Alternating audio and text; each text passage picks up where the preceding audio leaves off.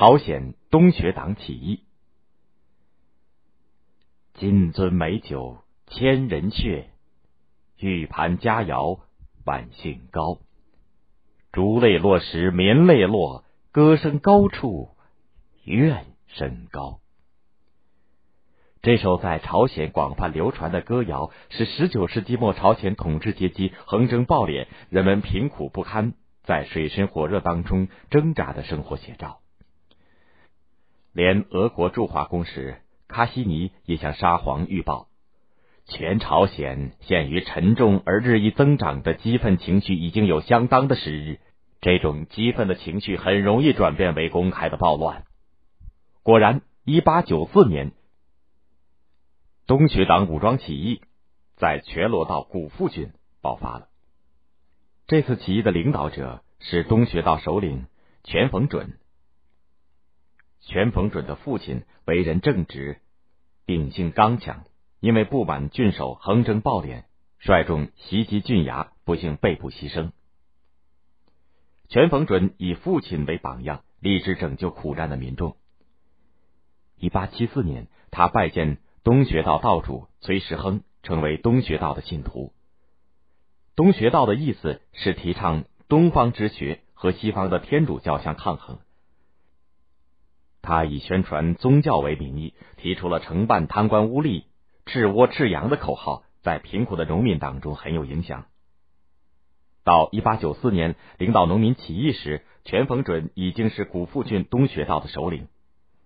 他领导的起义虽以东学道徒为核心，并继续沿用东学道的旗号，但是已经没有太多的宗教含义，所以历史上一般称之为东学党起义。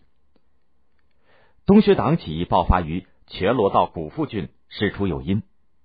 郡守赵兵甲是个有名的贪官，巧取豪夺，农民对他恨之入骨。到一八九四年，万石赋水税事件激发了这次起义。古富郡是朝鲜的主要产米区，水利灌溉至关重要。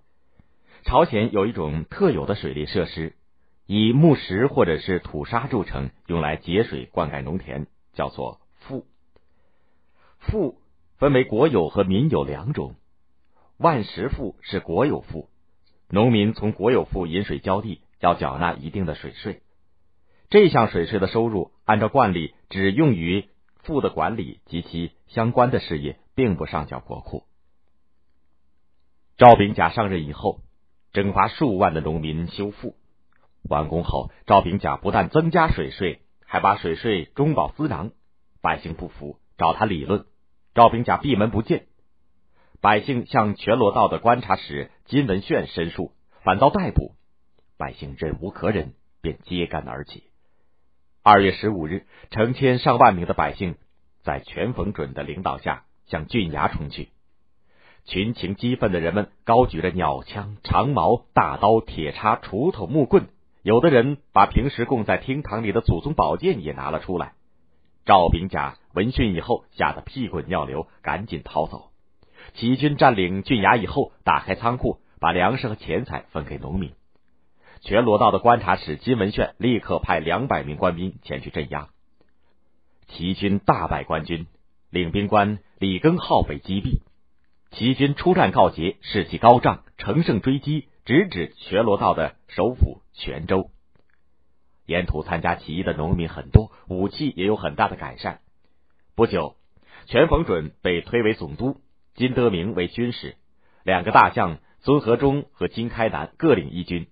起义军纪律异常严明，规定不准吸烟，不得奸淫妇女，不得损坏良田，违者严厉惩处。朝鲜政府接到官军被起义军打败的报告，惊恐万状。急忙派京军壮卫营正领官洪启勋为招讨使，率军分水陆两路开赴泉州。洪启勋先向起义军发出招降书，威胁利诱，但是全逢准不但拒绝投降，而且率军偷袭灵光县，生擒守城的军官黄万基。黄启勋一看招降不成，决心用武力镇压。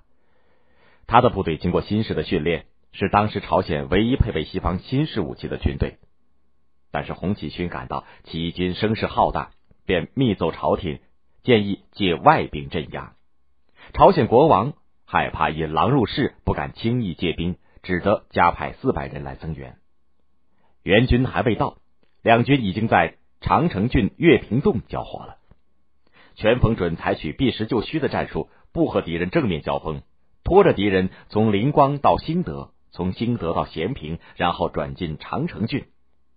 起义军在城南岳平洞扎营，敌人长途追击，疲于奔命，士气低落。五月二十四日，洪启勋率军追至岳平洞，只见丛林密布，郁郁葱葱。洪启勋害怕埋伏，便先派小部队试探虚实，自己躲在后面观察动静。官军哆哆嗦嗦的走进树林，只听喊杀声起，吓得回头就跑。洪启勋一看，丛林当中冲出的起义军，老的老，小的小。大多拿着大刀长矛，便顿时壮起胆来，跳起来大叫道：“冲上去！”官军无奈，只得掉头冲锋。起义军却仿佛不堪一击，纷纷逃散。这一下，洪启勋意气风发，指挥官军全力追击。不料追入树林以后，无数的起义军从四面八方冲了出来，顿时杀声震天。官军猝不及防，大败而逃，武器扔得满地都是。官军伤亡两百余名，洪启勋抱头鼠窜。起义军乘胜进军，全罗道首府泉州。三十一日，起义军逼近泉州，占领完山，以缴获的野炮向泉州城内轰击。这个时候，泉州的军队全部被洪启勋调走，城内无兵驻守。观察使金文炫弃城而逃。六月一日，全逢准率军入城，没收官衙以及土豪财富，分给平民，并严厉。禁止伤害百姓，受到百姓的热烈欢迎。全逢准占领泉州以后，中清庆上两道的东学道的教徒群起响应，起义军控制了朝鲜南部的三道，并建立了自己的政权机构。朝鲜政府无力镇压，只得向清政府求援。日本政府则早就在密切注视朝鲜局势的发展，等待出兵朝鲜的时机，然后制造挑起中日战端的借口。如今这样的时机终于来了。当清政府应邀出兵镇压东学党起义的时候，日军不请自来，在朝鲜南部登陆，在扑灭了起义的烈火之后，又挑起了中日甲午战争。